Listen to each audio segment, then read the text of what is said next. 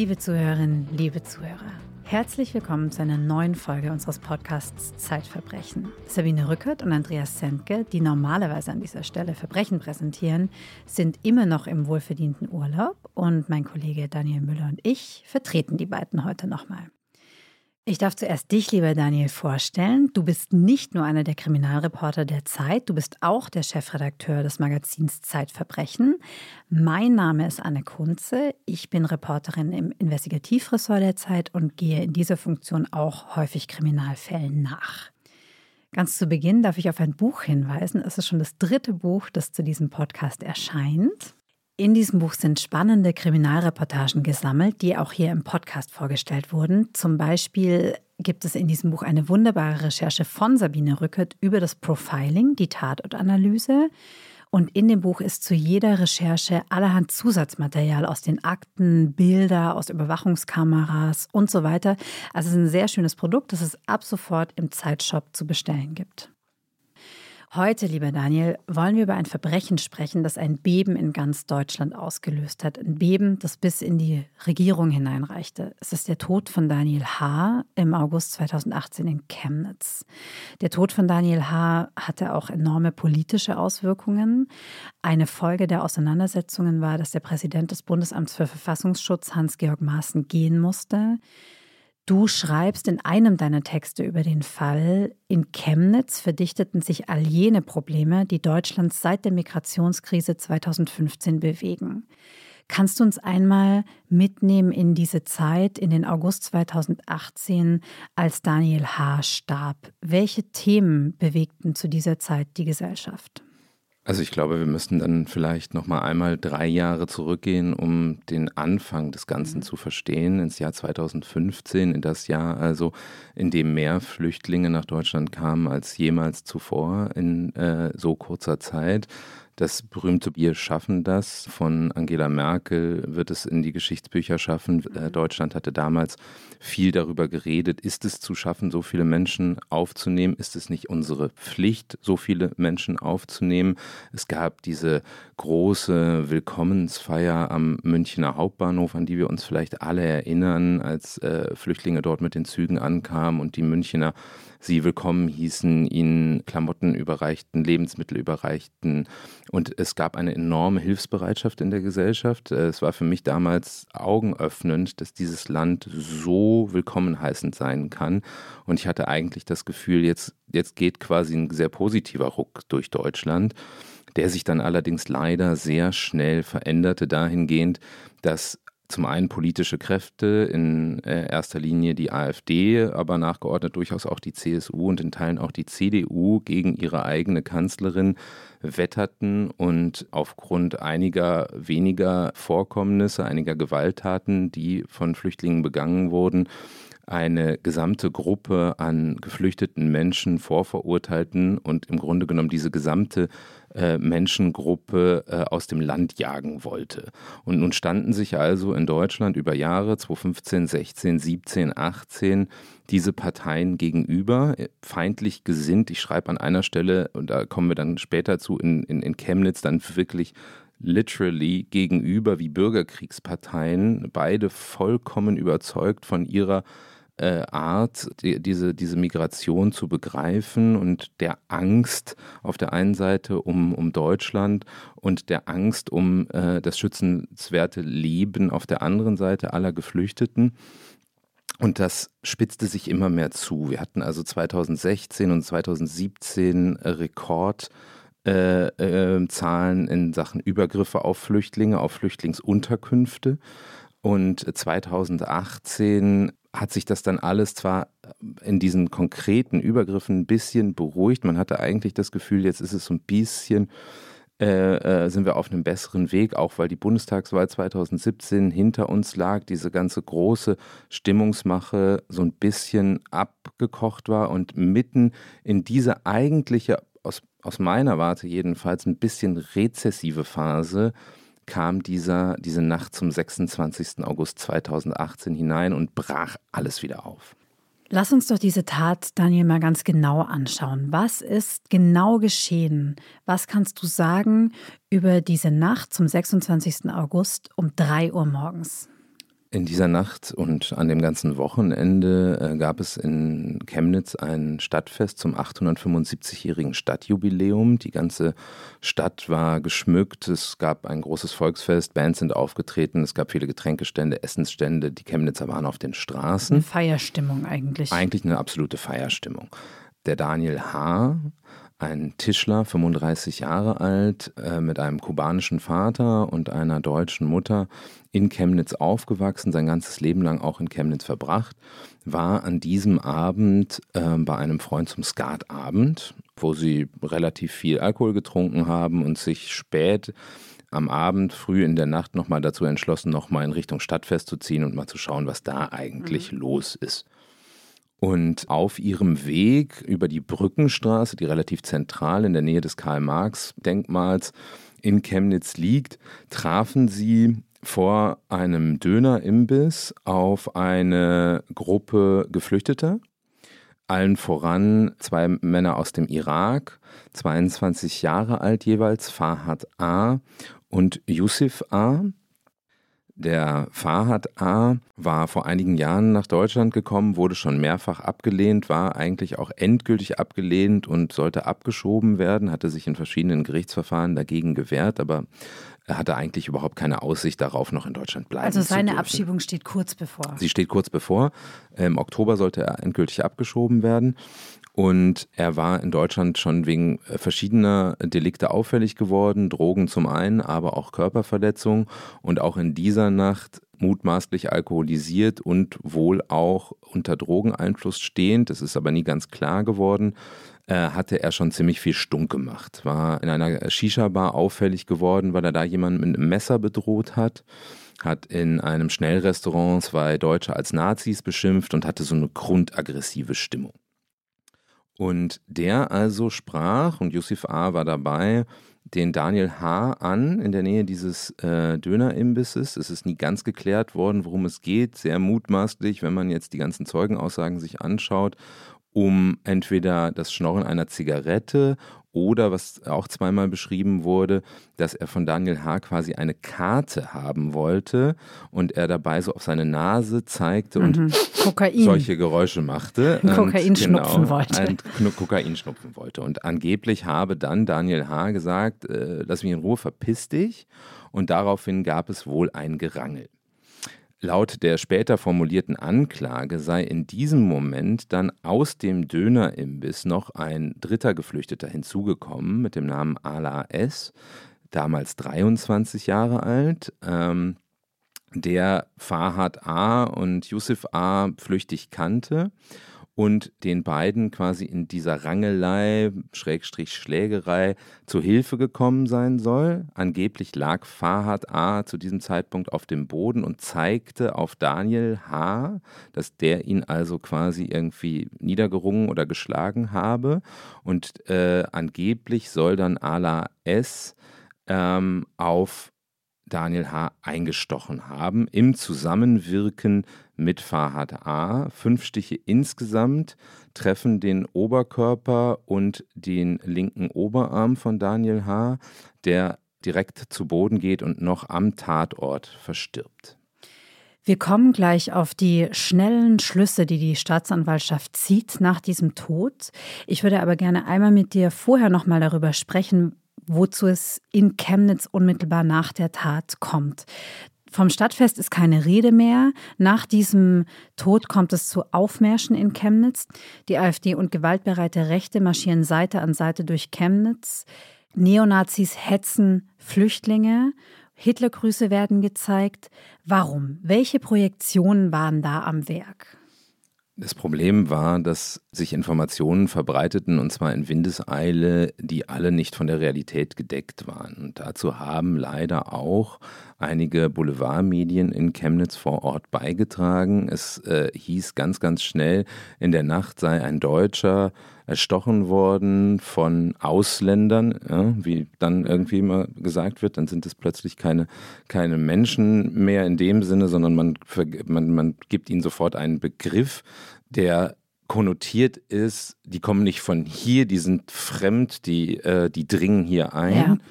Und genauso wurde das auch vorangetrieben. Und dann hieß es plötzlich, der Daniel H. sei ein Held gewesen, weil er habe sich dazwischen gestellt, als die Geflüchteten eine Frau sexuell belästigten. Und in diesem Kampf habe er eben sein Leben gelassen. Dann hieß es plötzlich auch noch ein zweiter sei schon gestorben. Das waren alles Informationen, die tatsächlich auch von den Medien verbreitet wurden. Und obwohl die Polizei schon relativ früh, das muss man fairerweise sagen, dagegen gewirkt hat und gesagt hat, also diese Erkenntnisse sind überhaupt nicht gedeckt, ähm, hat sich das so verselbstständigt. Und am nächsten Tag plötzlich standen eben rechte Gruppen, die es in Chemnitz leider nicht zu knapp gibt, auf den zentralen Plätzen der Stadt, marschierten da auf, jagten tatsächlich, genau wie du es sagst, Menschen, die sie nicht für Deutsche hielten, durch die Stadt. Es wurden einige verletzt und ganz schnell hatte man so das Gefühl, und das können die Rechten leider gut, dass sie Kräfte aus ganz Deutschland mobilisiert haben. Mhm. Also man hatte dann später kamen festgestellt, von überall her, die Leute. kamen von überall her, allein aus Berlin 50 gewaltbereite Rechte, das hatte der Verfassungsschutz dann auch ermittelt, aber auch aus anderen Orten, vor allem aber aus Sachsen, im Schulterschluss mit der AfD. Noch am ersten Tag, da war Daniel H. also gerade mal zwölf Stunden tot, stellt sich ein AfD-Abgeordneter dahin und sagt, man müsse die todbringende Messermigration endlich stoppen, das sei quasi Bürgerpflicht. Das muss man sich auf der Zunge zergehen lassen. Man weiß noch gar nichts. Ja zu diesem Zeitpunkt. Man weiß gar nichts und Daniel H. ist bereits eine Galionsfigur geworden. Ne? Das hast du ja geschildert. Er ist die Galionsfigur für die Linken, er ist die Galionsfigur für die Rechten. Und in dieser ganzen Diskussion bist du, äh, glaube ich, vielleicht der einzige oder zumindest einer der wenigen Journalisten, die sich überhaupt mal dem Menschen genähert haben und herausgefunden haben, was der Daniel H. überhaupt für ein Mensch war. Wer ist denn da eigentlich gestorben? Du hast ja, glaube ich, sogar den Schwiegervater getroffen. Das ist halt das Tragische an dieser Geschichte. Der Daniel H. war im Grunde genommen ein völlig unpolitischer Mensch, der von allen Seiten instrumentalisiert wurde der, wie du schon richtig gesagt hast, zur Galionsfigur der Linken erhoben wurde, weil er ja selbst eine Migrationsbiografie hat, dadurch, dass sein Vater Kubaner ist, der gesagt hat, also äh, wie toll das funktionieren kann, der hat was aus sich gemacht, der ist Tischler geworden, schaut doch mal her, ihr immer mit euren scheiß Vorurteilen. Äh, eine Galionsfigur für die Rechten, die gesagt haben, die dann mal dieses Bindestrich-deutscher mhm. äh, Wort Kubaner mal geflissentlich weggelassen haben und gesagt, äh, jetzt wird wieder einer von uns getötet, von diesen, von diesen Geflüchteten, die immer mit Messern durch die Gegend rennen. Wir haben es euch doch allen gesagt, die müssen alle weg hier.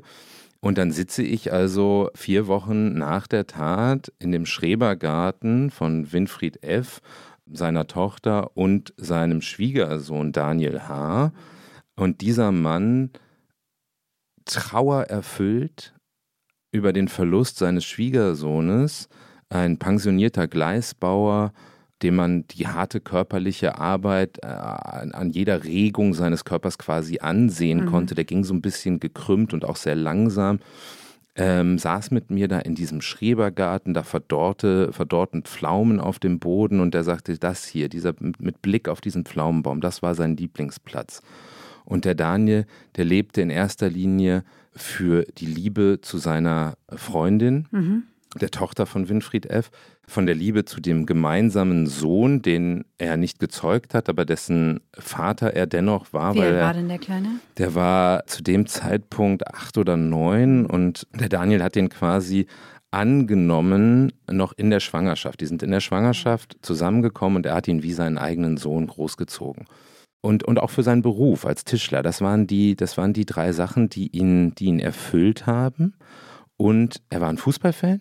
Sie haben viel über Fußball gesprochen, auch der Winfried F.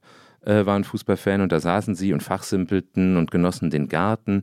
Und der Vater saß, der Schwiegervater saß da also und fragte sich im Grunde genommen einfach nur, warum muss so ein feiner Mensch sterben? Keine Politik, keine Gesellschaftskritik, einfach nur der Schmerz über den Verlust. Und das ist, finde ich, das Tragische an diesem Fall, dass dieses Schicksal dieser Familie, das spielte überhaupt keine ja. Rolle. Jeder wollte ein Stück von dieser, von dieser Leiche haben. Lass es uns mal ruhig so sagen. Mhm. Jeder wollte ein Stück von dieser Leiche haben für sogar seine. Sogar die Staatsanwaltschaft. Sogar die Staatsanwaltschaft für seine politische Agenda. Und das macht mich nach wie vor wirklich sowas von wütend. Ja. Die Staatsanwaltschaft hat ja wenige Stunden nach dem Tod von Daniel H. schon erste Ergebnisse vorgelegt. Und das zuständige Amtsgericht hat ja schon am 27. August zwei Haftbefehle erlassen. In einer vollkommen Absurdität, das muss man mal einfach ganz klar sagen. Also noch in der Nacht wurden zwei Menschen festgenommen, die ich gerade schon mal erwähnt habe, der Yusuf A. und der Ala S. Die beiden waren ja Teil dieses Gerangels laut der Anklage und auch laut einiger Zeugenaussagen waren sie auf jeden Fall am Tatort. Und die hatten sich also vom Tatort entfernt und wurden 20 Minuten nach der angenommenen Tat von einer Polizeistreife aufgegriffen, weil sie, als sie die Beamten erblickten, weggerannt sind. Da hat man sie also festgenommen, und ne, gute alte Polizistenweisheit, wer rennt, der ist schuldig, oder? Klar, natürlich, wissen wir doch alle. Also hatte man die beiden ja schon mal zusammen und setzte sie am nächsten Morgen vor den Haftrichter, der sich auch, äh, Entschuldigung, nicht entblödete, zwei Haftbefehle auszustellen, ohne irgendetwas in der Hand zu haben. Also wenn man sich die Haftbefehle, die, die mir vorliegen, einmal anschaut, dann muss man sagen, da stimmt vorne und hinten nichts. Die Hürden, einen Menschen in Untersuchungshaft zu mhm. bringen in Deutschland, sind aus guten Gründen sehr hoch. Man muss einmal einen dringenden Tatverdacht bejahen können und eine Fluchtgefahr. Eine Fluchtgefahr kann man bei den beiden ja noch annehmen bei Menschen, die ohnehin auf der Flucht sind, kein äh, wirklich festes Zuhause sind, sind die nur geduldet sind, die also Familie woanders haben, da kann man ja noch sagen, okay, die, das, das könnte sein. Aber woraus speist sich hier der dringende Tatverdacht? An den beiden wurden keinerlei Spuren eines Kampfes oder einer Auseinandersetzung gefunden. Also es gab keine DNA-Spuren keine die einer von den beiden überführen hätte könnten. Keine, Fingerabdrücke? Keine Fingerabdrücke, keine Blutspuren. Haare, Fasern. Haare, Fasern, nichts. Videoaufnahmen? Keine Videoaufnahmen. Es gab lediglich die Tatsache, dass die beiden geflohen sind vor der mhm. Polizei, was ich jetzt nicht völlig abwegig finde in einer Nacht, in der so viel Aufregung herrscht zwei Menschen, die mutmaßlich schon die eine oder andere Begegnung mit der Polizei, mit der Polizei hatten. Der Yusuf A., muss man dazu sagen, war zu der Zeit auch auf Bewährung. Mhm. Ähm, der hatte also Angst, dass er mit irgendwas mit reingezogen werden Aber könnte. hat er was gemacht ähm, in dem Bereich? Also hat er schon mal einen Menschen angegriffen? Nein. Okay. So, also die hatten irgendwie Angst, die waren mhm. panisch, das kann man ja alles erklären. Und dann gründete sich also dieser Haftbefehl auf diese Festnahme. Mhm auf die bloße Tatsache, dass sie in der Nähe des Tatorts waren und angeblich auf die Aussagen der beiden, die sich angeblich, also da steht da noch nicht mal so drin, da steht nur, gründet sich auf die Aussagen der beiden Tatverdächtigen, weil man annahm, zumindest sollte das so erscheinen, dass sie sich gegenseitig belastet haben. Tatsächlich haben die aber beide komplett alles abgestritten. Das heißt, man Die haben beide einfach, gesagt, ich war es nicht. Genau, ich war es nicht. Ich habe damit nichts zu tun. Und in, in, in diesem Moment kann man einfach ganz klar sagen, es gibt überhaupt keine Ermittlungsergebnisse. Es ist rechtswidrig, die beiden in Haft zu nehmen, und genau das ist aber geschehen. Und das musste auch alles ganz schnell geschehen. Das hat man dann ja äh, ziemlich schnell festgestellt, weil eben in Chemnitz die Unruhen begannen und man offensichtlich das Gefühl hatte, man muss quasi das Volk ein bisschen beruhigen mhm. und sagen, so, wir haben die zwei. Und das führte ja noch zu einem ganz anderen großen Problem. Nicht nur zu dem Unrecht, dass diese beiden da in U-Haft saßen, ohne jegliche äh, Handhabe eigentlich gegen sie zu haben, sondern führte ja auch dazu, dass die Ermittlungsbeamten ein bisschen träge wurden und sagten, naja, wir haben die beiden ja eh schon, während Fahad A. weiter geflohen ist einfach gar nicht mehr Person of Interest war und sich in Ruhe absetzen bis konnte. Bis heute nicht gefunden und wurde. bis heute nicht gefunden wurde. Auf welche Aussagen stützt sich denn dann die Polizei überhaupt? Es gibt ja diesen Koch, ne? Der das Geschehen beobachtet haben will, ich glaube aus 50 Metern Entfernung, durch das Verkaufsfenster eines Dönerimbisses und dann im Gegenlicht der Laternen die Tat beobachtet haben will. Und das kommt aber ja auch erst später. Also mhm. diese Aussage kommt, als die beiden schon in Urhaft sitzen. Da könnte man ja jetzt sagen, gut, da kommt jetzt also eine Aussage, die den einen der beiden jedenfalls schwer belastet, nämlich den Ala S. Dieser Koch aus dem, aus dem Dönerimbiss, der kannte den Ala, weil der Ala da mal eine Zeit lang auch gearbeitet hat. Er war inzwischen als, als Friseur angestellt. Zwei Stunden pro Tag hat er in einem Friseursalon gearbeitet, aber äh, vorher hatte er da in diesem Dönerimbiss ausgeholfen. Die kannten sich also. Und der hatte nun also ausgesagt, dass er, genau wie du sagst, im Gegenlicht der Laternen auf 50 Meter, und das ist schon sehr konservativ geschätzt. Ich und 50 alles, Meter ist eine Menge. Ne? 50 Meter ist eine Menge, insbesondere wenn es 3 Uhr nachts ist, ja. die, die Laternen reinleuchten. Da draußen stehen 20, 30 Leute. Es ist super laut, weil dieses Stadtfest noch immer passiert. Und also in dieser äh, Gemengelage will er also ganz genau gesehen haben, dass der Ala S Ausgeführt habe und der Daniel H. lag ja dann am Ende am Boden, also muss das ja diese Situation gewesen sein. Den Daniel hat er nicht erkannt, den kannte er ja nicht. Aber äh, so, das war also der Grund, warum man nun Ala S. weiter in Haft behielt.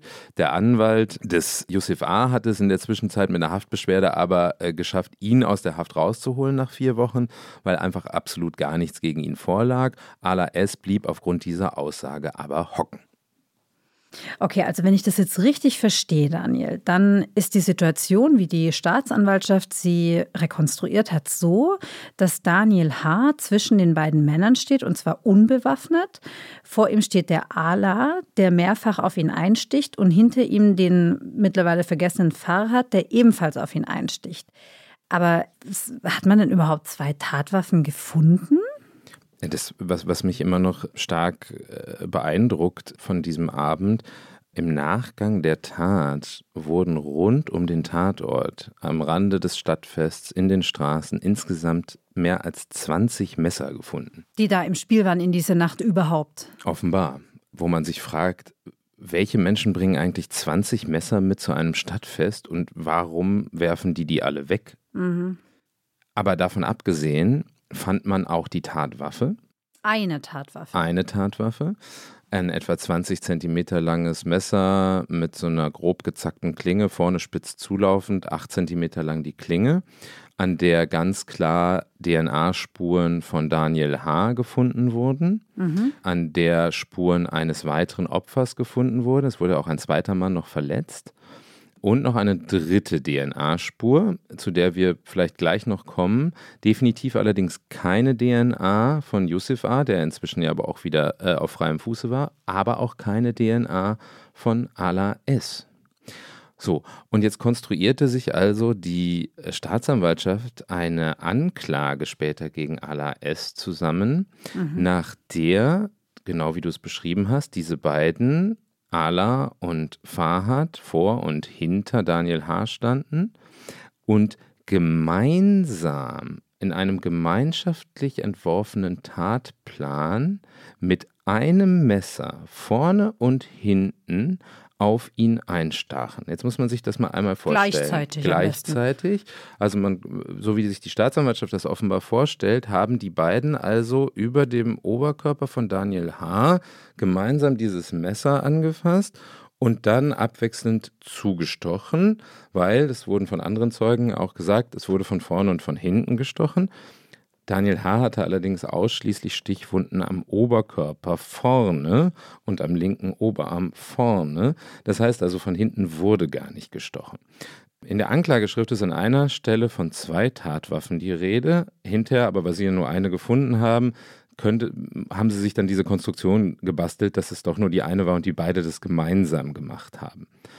Wo jeder, der auch nur ansatzweise gesunden Menschenverstand besitzt, es ist vollkommen realitätsfremd. Ist unglaublich. Vollkommen realitätsfremd. Und je weiter das gedieh, dieser Fall und diese Anklage, die ich dann einsehen konnte vor dem Prozess, war klar, für mich absolut klar, für fast alle anderen Beobachter absolut klar, das war eine politisch motivierte Anklageschrift, weil man den, der es eigentlich war, Fahad A., mhm. der es in der Nacht noch gegenüber zwei Zeugen selbst bekundet hatte, unter anderem Yusuf A., der teilweise auch in Untersuchungshaft saß, und noch gegenüber einem weiteren Zeugen, hatte er zweimal gesagt, ich habe zugestochen. aber also der ist flüchtig. Aber Den er ist halt flüchtig. Kann man nicht anklagen. Den können wir dem Volk nicht präsentieren. Lass mhm. es uns mal so klar sagen. Ja. Den können wir hier nicht vorführen. Also muss hier jemand anderes büßen. Ein Stellvertreter. Ja. Du warst ja auch beim Prozess, du hast ja den Prozess verfolgt, weil es ist ja leider nicht dabei geblieben, ne, dass man diesen Menschen dem Volk zum Fraß vorgeworfen hat, sondern es kommt ja zu einer Verurteilung. Du hast den Prozess verfolgt. Der Prozess hatte ja stattgefunden im Hochsicherheitssaal im Oberlandesgericht Dresden, weil man auch Angst hat vor Ausschreitungen gegen ALAS. Und auch sonst war der Prozess, glaube ich, mit allen möglichen Erwartungen überfrachtet. Der sollte die Gegensätze beruhigen, der sollte die ganze, das ganze Land im Grunde beruhigen. Wie haben sich denn die politisch Verantwortlichen eigentlich verhalten? Sind die neutral geblieben? Das war für mich wirklich das, der, der, schlimmste Moment eigentlich fast. Die ansonsten politisch unauffällige SPD-Bürgermeisterin, damalige Bürgermeisterin Barbara Ludwig, sie ist es seit 2020 nicht mehr, weil sie selbst nicht mehr angetreten ist, hat damals in einem Gespräch mit der Taz kurz vor Prozessbeginn gesagt, sie wünsche sich natürlich eine rechtsstaatliche Aufklärung, aber noch mehr würde sie sich eine Verurteilung wünschen, das muss man sich mal vorstellen, weil sonst würde es für Chemnitz schwierig. Und das bedeutet, sie will, dass jemand schuldig ist. Ja, sie will, dass jemand verurteilt wird, weil sie Angst hat, dass die Unruhen, die zu dem Zeitpunkt, als der Prozess begann, wieder abgekocht waren. Chemnitz hatte ja nicht nur ein, zwei Tage Unruhen, da kommen wir vielleicht gleich noch mal ein bisschen drauf, sondern das ging ja über Wochen. Mhm. Die Regierungskrise, die sich anschloss, hast du schon mal kurz äh, angerissen am Anfang, da kommen wir vielleicht gleich drauf. Aber in Chemnitz hatte sich also vor Prozessbeginn endlich mal alles so ein bisschen beruhigt. Und ich glaube, sie hatte einfach Angst, Klammer auf, nicht ganz zu Unrecht, Klammer zu, dass wenn dieser Prozess anders ausgehen würde, als sich das der rechte Mob gewünscht hat, dass Chemnitz brennt. So eindeutig muss man es, glaube ich, formulieren. Und diese Angst kann man ja verstehen als Oberbürgermeisterin, dass es wieder Unruhen gibt, dass die Schlagzeilen wieder schlimm sind, dass äh, Chemnitz wieder mal zur Chiffre für rechte Gewalt wird. Das kann man alles verstehen. Aber man kann es nicht eine Sekunde verstehen und man darf es nicht eine Sekunde tolerieren, dass eine gewählte, demokratisch gewählte Oberbürgermeisterin dafür jedes rechtsstaatliche Prinzip fahren lässt und sagt, ja, ich wünsche mir eine Verurteilung, das wäre sonst schwierig für uns. Wo leben wir denn? Und Ihr Wunsch wird ja auch wahr. Ihr Wunsch wird erfüllt und das war eigentlich im Grunde genommen das Schreckliche an der Sache, dass das vom ersten Tag an feststand. Man hatte das Gefühl, das hat die sehr engagierte Strafverteidigerin Ricarda Lang mhm. auch von Anfang an gesagt und dann zum Abschluss des Prozesses, als es das Urteil dann gab gegen Ala S., das Urteil stand vom ersten Tag an fest. Es gab hier nie ein rechtsstaatlich faires Verfahren für unseren Mandanten und damit hat sie von vorne bis hinten recht. Wer diesen Prozess, wer diesen Prozess beigewohnt hat, wer gesehen hat, wie jegliche Beweise. Ich setze das hier mal in, Anf in, Anführungszeichen. Sie genau, können das gerade nicht sehen. sehen. ich, ich hoffe es. Ich, Sie haben es gehört, wenn ich es mitgesprochen habe. Jegliche Beweise, jegliche Indizien, die auch nur in die Richtung deuteten, dass Ala-S das gewesen sein konnten, sind im Grunde genommen lau im Laufe des Prozesses völlig zertrümmert worden. Der Koch, über den wir geredet mhm. haben, von diesem Dönerimbiss, der hat bei der Polizei ausgesagt, er habe Stichbewegungen gesehen. Er hat dann bei einer weiteren Vernehmung das aber schon wieder zurückgezogen und hat gesagt, naja, Stichbewegungen kann ich, kann ich eigentlich so nicht sagen, es waren eher so Schlagbewegungen. Als er dann vor Gericht als Zeuge auftrat, hat er gesagt, er will eigentlich überhaupt nichts mehr sagen. Das, und das hat sicherlich äh, zu, auch mit zu dem Urteilsspruch geführt, lag wohl daran, dass aus dem Umfeld von Ala S. dieser Koch bedroht wurde. Der lebt auch bis heute noch im Zeugenschutz, der hat schiere Angst um sein mhm. Leben. Das kann man ja auch verstehen. Ob Ala S. da jetzt hintersteckt, wer diese Leute da hingeschickt hat zu ihm, die ihn unter Druck gesetzt haben und man weiß ja auch nicht, was die Motivation war, ob sie gesagt haben, ja, der ist schuldig und die wollen quasi dem das ausreden oder ob die Motivation einfach war, ey, du musst doch jetzt endlich mal die Wahrheit sagen, weil er war es doch nicht, Klammer auf, das glaube ich, Klammer zu, müssen wir nicht drüber reden, das geht nicht, man kann keine Zeugen unter Druck setzen, es darf einfach nicht passieren und was diesem Koch Klar. passiert ist, ist schlimm, aber der ist quasi vor Gericht völlig zusammengebrochen, der wollte gar nichts mehr sagen. Und am Ende des Tages hatte er sich also viermal diametral widersprochen, hatte auch einmal gesagt, dass er nicht nur die Bewegung gesehen hat, sondern dass er ganz klar gesehen hat, wie der Daniel H. geschlagen wurde. Ein anderer Zeuge hat auch noch dazu gesagt, dass der Ala S. auf ihn eingetreten habe, als dieser am Boden lag. Beides kann überhaupt nicht sein, weil es keine einzige Spur an Daniel H.s Körper gab von stumpfer Gewalteinwirkung. Das ist also absolut unmöglich. Es gab eben nur in Anführungsstrichen diese Stichverletzungen. mit einem Messer, an des, äh, dessen Griff keine DNA von Ala S festgestellt werden konnte. Und darüber hinaus, das muss man auch nochmal sagen, diese, diese Kleidung, die er anhatte, die wurde ja komplett auch durchsucht. Er war ja nur 20 Minuten später festgenommen worden. Es mhm. war also unmöglich, dass er sich in der Zeit gewaschen, umgezogen und so weiter gereinigt hat, dass keine Spuren mehr übrig bleiben. Es gab noch eine Zeugenaussage eines Passanten, der den Ala S erkannt haben will, weil der sein Friseur war. Der ist an ihm vorbeigerannt und hat ihm an die Schulter gefasst, also der Ala S diesem Zeugen. Der Kochzeuge, der der Kronzeuge quasi, hatte ganz klar ausgesagt, dass der Allah S. mit blutverschmierten Händen an ihm vorbeigerannt sei. Keine zwei Minuten später rennt er also an diesem Zeugen vorbei, fasst ihn an die Schulter, aber dieser Zeuge hat keinerlei Blutspuren. Er hat keine Blutspuren und hat auch kein Blut gesehen. Und hat auch kein Blut gesehen. Von diesen blutverschmierten Händen wollte der Koch am Ende des Tages übrigens auch nichts auch mehr wissen. wissen. Was hat der Allah denn dann bekommen? Allah S. wurde am Ende des Tages zu neun Jahren und sechs Monaten Haft verurteilt. Der sitzt also noch. Der sitzt noch. Und es ist schon äh, sehr bemerkenswert, dass in der Urteilsbegründung die Vorsitzende Richterin als allererstes mal sagte, alle Zweifel über die Schuld des Angeklagten sind während der Hauptverhandlung ausgeräumt worden. Während, Siehst du nicht so? Ne, sehe nicht nur ich nicht so, sondern alle Beobachter die, dieses Prozesses, mit Ausnahme eben der Kammer, mhm. der Staatsanwaltschaft und der Nebenklagevertreter, alle anderen sagen, die Zweifel sind ja eher viel größer geworden. Und dass diese Zweifel quasi komplett ausgeräumt seien, ist, ist absoluter Wahnsinn. Es, es, es stimmt einfach nicht. Und sie machen sich halt sehr, sehr einfach in ihrem Urteil.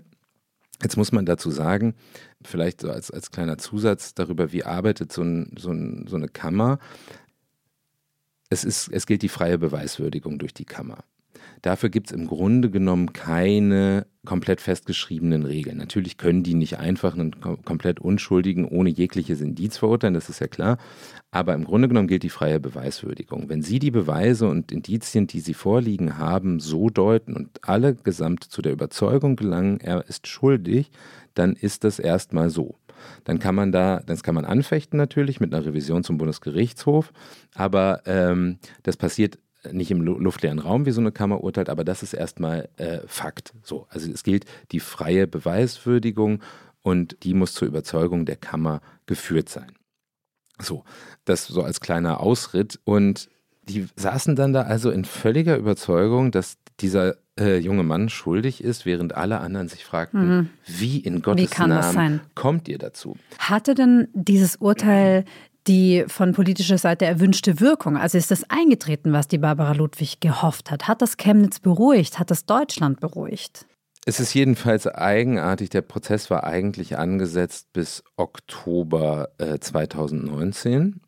Und am Ende ging dann plötzlich alles ganz, ganz schnell und das Urteil fiel also viel früher, bereits im August 2019.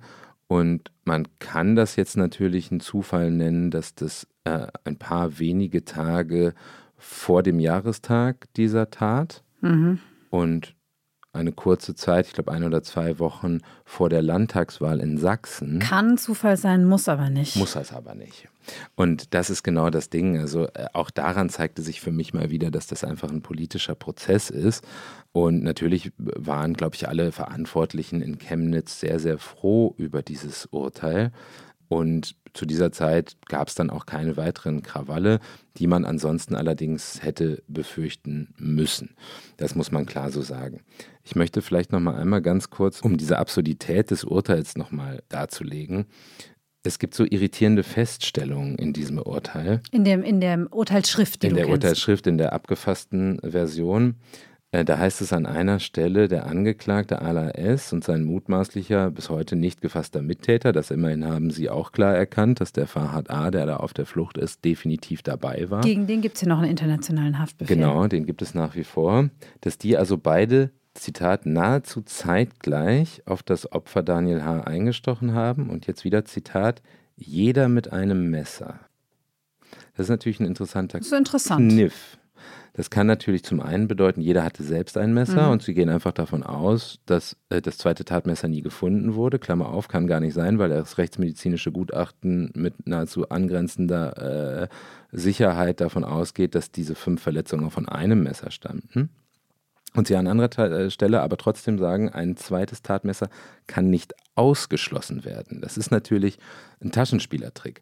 Ähm, Ja. Kein Rechtsmediziner wird jemals sagen, es ist eine hundertprozentige Wahrscheinlichkeit. Die sagen, es ist eine 99,99-prozentige Wahrscheinlichkeit. Also kann ja nicht ausgeschlossen werden, dass dieses 0,01 Prozent auch noch übrig ist. Ähm, und das deutet natürlich einfach auf die Erfahrenheit dieser Kammer hin, die schon weiß, wie man ein Urteil revisionsfest schreibt. Denn man muss über das Revisionsverfahren wissen, das natürlich angestrengt wurde sofort im Mhm. Anschluss von den äh, Verteidigerinnen des ALAS. Der BGH überprüft ja keine Beweise in dem Sinne, sondern es geht da eher um formale Fehler in äh, der Arbeit des Gerichts beim Prozess. Und Aber die wurden nicht hier- beanstandet. Ah, Genau, also hier verwirft der Bundesgerichtshof die Revision. Also das bedeutet, das Urteil ist rechtskräftig. Das Urteil ist rechtskräftig. Ala S. sitzt jetzt also seit vier Jahren ziemlich genau äh, in Haft. Neuneinhalb Jahre hat er bekommen. Das heißt, bei der Halbzeit gibt es eine theoretische Möglichkeit, wenn er jetzt sagen würde, ich möchte gerne zur Halbstrafe abgeschoben werden.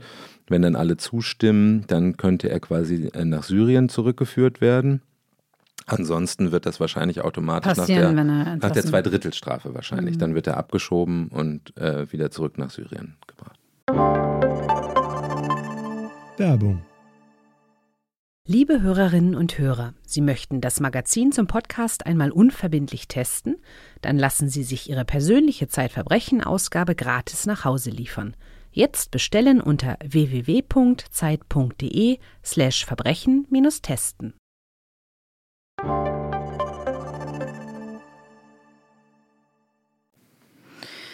Wie ist es denn in der Regierung weitergegangen, Daniel? Wir hatten schon am Anfang darüber gesprochen, dass es da auch heftige Diskussionen gab, insbesondere um den Begriff der Hetzjagd. Das politische Klima äh, zu dieser Zeit war ja sehr stark auch davon getragen, dass sich gerade in den östlichen Bundesländern die CDU, naja, sagen wir mal, argumentativ hin und wieder mal an die AfD anlehnte sich zumindest geöffnet hat. und vielleicht sich auch ein bisschen geöffnet hat äh, dahingehend. Und zu dieser Zeit brach das natürlich durch diese Tat auf.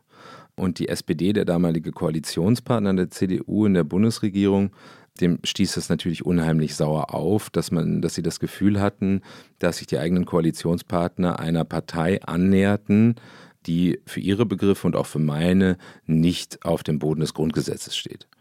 Und Horst Seehofer hatte ja damals schon, da gab es diese, diese legendäre Pressekonferenz, auf der er sich freute, dass zu seinem, äh, ich weiß es nicht mehr genau, 65. Geburtstag. 69.. Neun, danke, 69. Geburtstag. 69 Flüchtlinge 69 abgeschoben Flüchtlinge werden. abgeschoben wurden als, als Geburtstagsgeschenk. So, das muss man sich auch nochmal auf der Zunge zergehen lassen. Das war unser Innenminister.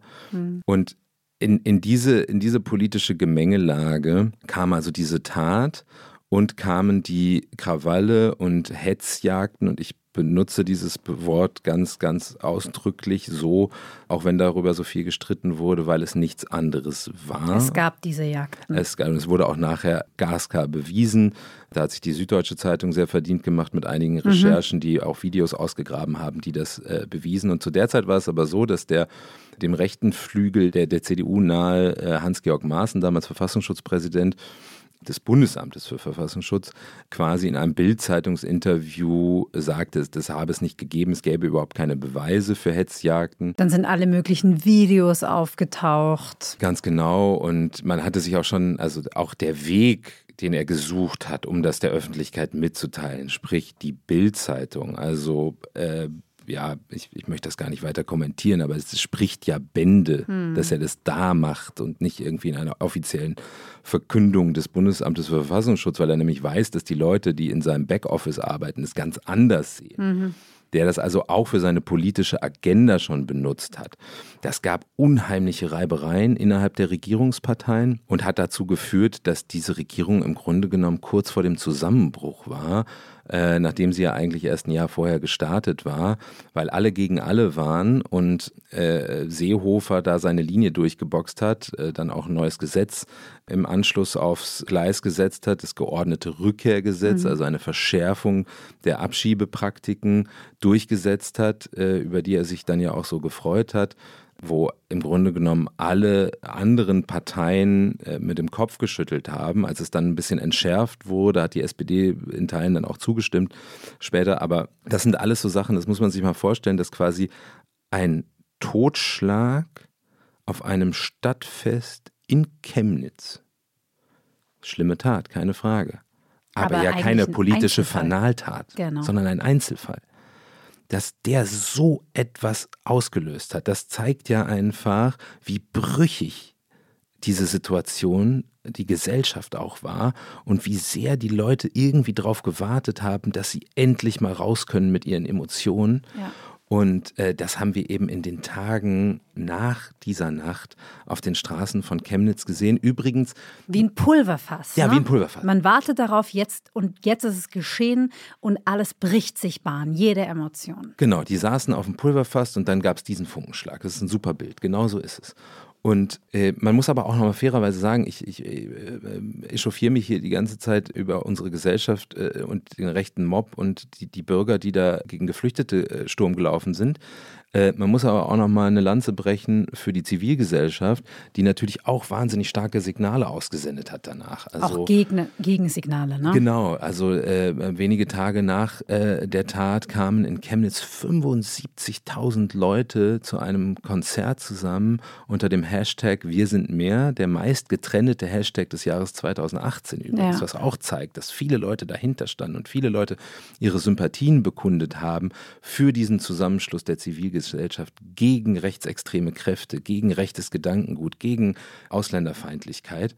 Und das, das, das berührt mich heute noch, wie äh, auch, äh, wer sich so ein bisschen mit Musikgeschichte, äh, deutscher Rockgeschichte auseinandersetzt, weiß, dass die Ärzte und die Toten Hosen jetzt nicht unbedingt immer die besten Freunde waren, lange Konkurrenzbands mhm. waren, wie die gemeinsam auf, der, auf Bühne der Bühne standen. standen ähm, wie äh, große Künstler aus Chemnitz, äh, Kraftklub, die daherkommen, die ja auch gesungen haben, wir wollen nicht nach Berlin, die äh, stolz auf ihre Stadt sind, die vor Ort auch was bewirken wollen gegen die rechten Kräfte, die eben, wie gesagt, sehr stark sind in Chemnitz. Materia als ostdeutscher Künstler aus Rostock dahin gekommen, Casper als Rapper aus dem Westen, also sie haben sich auch von überall eben, um eben zu sagen, we are a united front gegen diesen, gegen diesen rechtsgerichteten Ruck, der hier gerade durch Deutschland leider geht.